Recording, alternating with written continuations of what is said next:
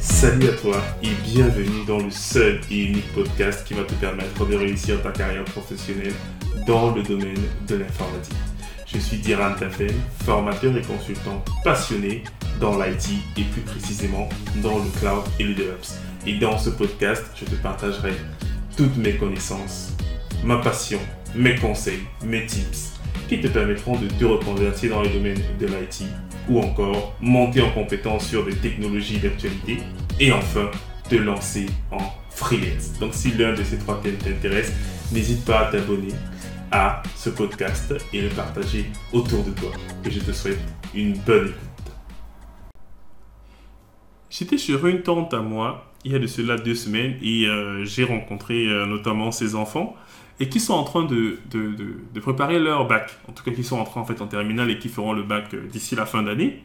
Et leur maman, soucieuse de leur avenir, m'a posé la question Alors, Diran, dis-moi, toi qui es dans le monde de l'enseignement, qu'est-ce que tu me conseilles Une école d'ingénieur ou alors une école privée d'informatique? Voilà, c'est la question qu'elle m'a posée. Euh, et surtout que ce n'est pas la première fois que je reçois cette question. Des fois, on a des débats assez houleux sur cette question. Qu'est-ce qu'il faut choisir? Sachant qu'elle veut que ses enfants fassent, fassent informatique.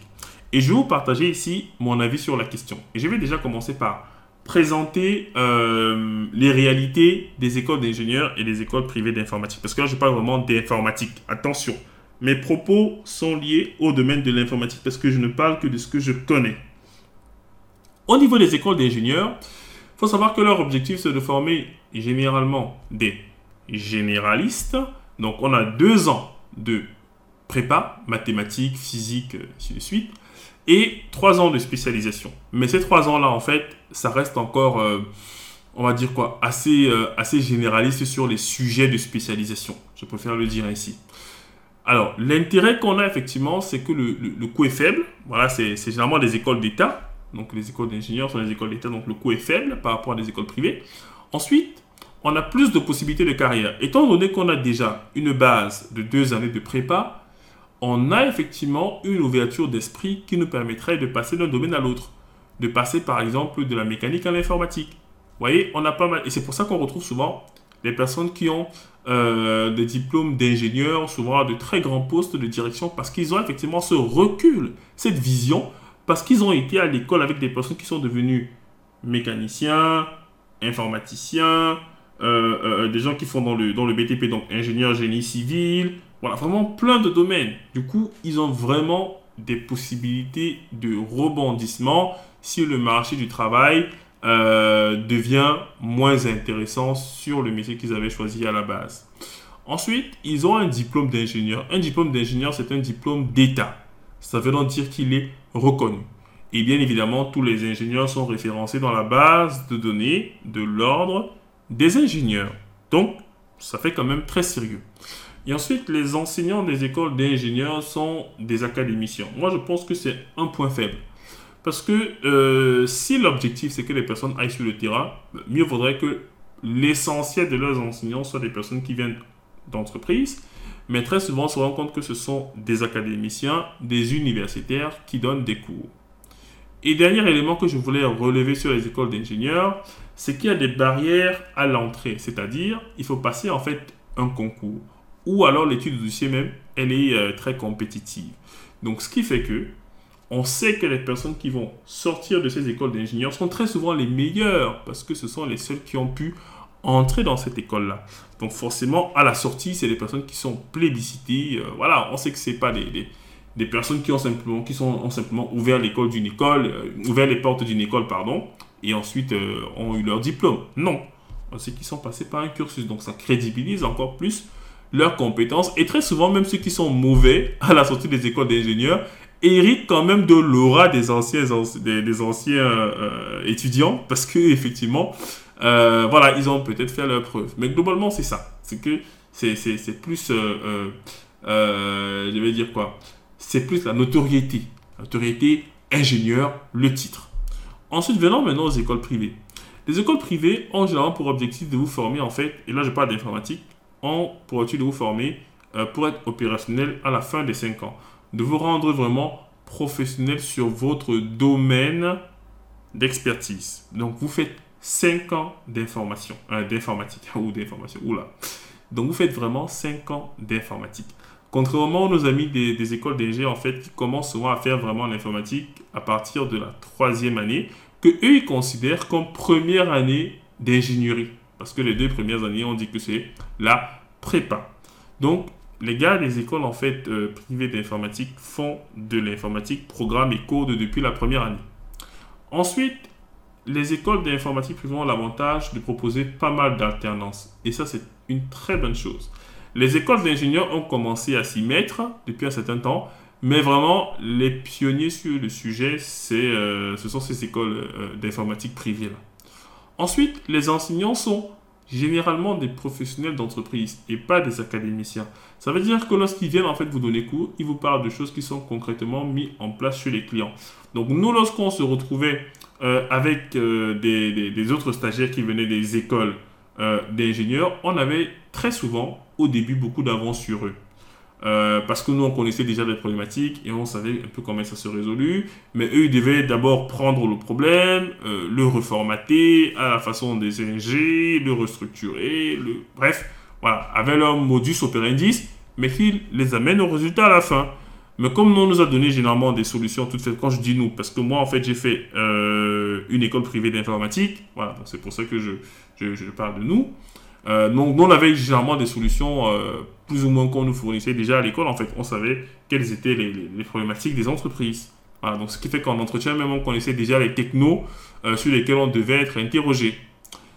Alors, autre point sur les écoles privées, c'est le coût. Donc, c'est beaucoup plus cher. Ces écoles-là sont souvent entre 6 000 euros et 10 000 euros. tandis que les écoles d'ingé, comme c'est souvent des écoles donc, étatiques, mais du coup, euh, on est souvent sur du 500 euros, euh, voire 1000 euros, mais voilà, souvent pas plus. Dépendant, bien sûr, si vous êtes étranger, parce que euh, les personnes qui sont dans l'Union européenne ont des tarifs différents de ceux qui sont extérieurs de l'Union européenne. Voilà. Ensuite, les diplômes qu'on a souvent dans ces écoles d'ingénieurs-là, dans ces écoles privées, pardon, ce sont les diplômes RNCP. Et qui dit RNCP dit que c'est plus en fait une certification. Et si c'est une certification, du coup, ce n'est pas toujours considéré comme étant un diplôme universitaire. Donc, il y a des entreprises qui sont souvent frileuses à embaucher des personnes qui sortent de ces écoles privées-là, euh, parce qu'elles considèrent que leur diplôme n'est pas vraiment un diplôme étatique, on va dire comme ça.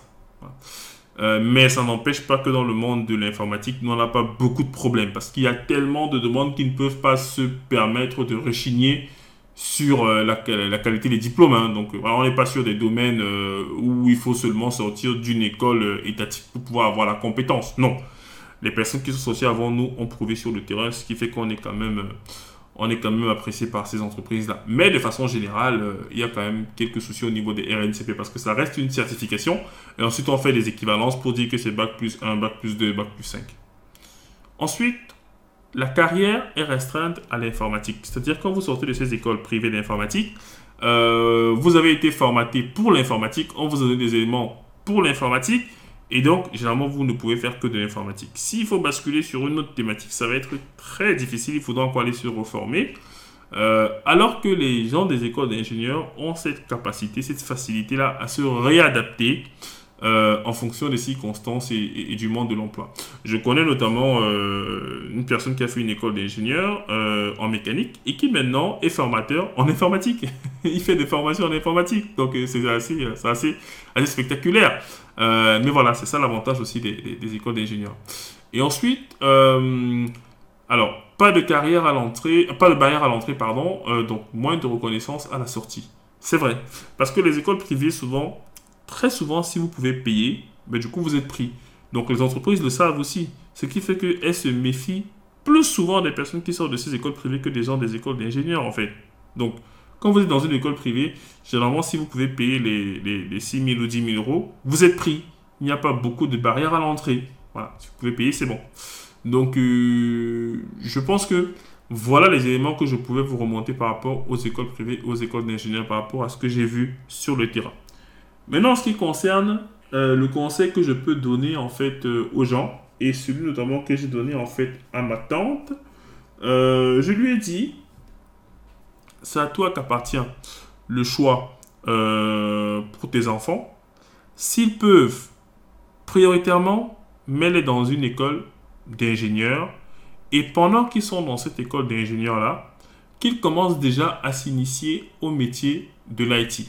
Voilà, ça c'est ce que moi je lui dis.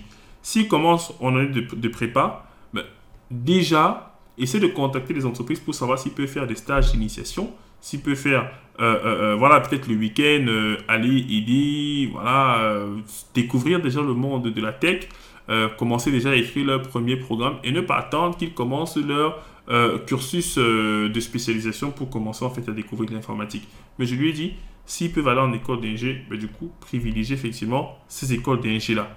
Maintenant, s'ils n'y arrivent pas, ben, du coup, tu les mettras donc dans une école privée qui va à ce moment-là effectivement coûter beaucoup plus cher, mais à la fin, on aura effectivement des personnes avec des têtes bien faites, orientées pour l'informatique et qui, généralement à partir de la troisième année, sont en alternance jusqu'à la fin de leur cursus. Ce qui fait qu'on paye généralement les deux premières années parce que c'est difficile de trouver l'alternance qu'on a en première et en deuxième année. Donc les parents vont payer, mais généralement à partir de la troisième année, du coup la personne en fait peut évoluer, euh, évoluer toute seule avec son alternance. Donc l'entreprise va payer son école et c'est tout bénéf.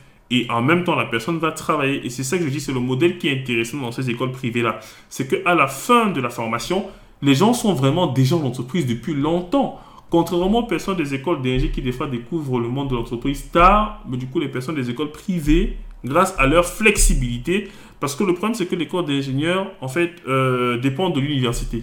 Et donc l'université, ce n'est pas euh, le département ou l'entité la plus flexible d'un État, malheureusement. Et du coup, l'avantage des écoles privées, c'est qu'elles ont suffisamment de liberté pour choisir euh, leur méthode de travail, leur choix pédagogique, le cursus, etc. Et elles misent énormément sur le contact avec les entreprises, d'où le fait que les enseignants soient des professionnels. Donc, première alternative, école d'ingé si possible, sinon, école privée. Et de toutes les façons, l'objectif reste le même. Il faut rester curieux, il faut continuer d'apprendre, ne jamais cesser d'apprendre et sur le terrain, souvent, on se confond tous. Mais ce n'est que pour des questions politiques que souvent les personnes des écoles d'ingénieurs sont promues à des postes assez haut gradés. Parce qu'ils sont souvent cooptés par des anciennes personnes de leurs écoles, ainsi de suite. Mais je dis, il faut toujours essayer d'être le meilleur. Il faut avoir des projets personnels qu'on réalise. Il faut avoir des portfolios. Il faut continuer à se former. Il faut avoir l'esprit ouvert et vous atteindrez tous vos objectifs peu importe l'école que vous allez faire. J'espère que cet épisode vous a paru intéressant. N'hésitez pas à me laisser vos avis dans les commentaires et à nous laisser aussi une notation très positive pour nous encourager sur l'outil de podcast sur lequel vous nous écoutez, la plateforme de podcast sur laquelle vous nous écoutez. Et moi, je vous dis.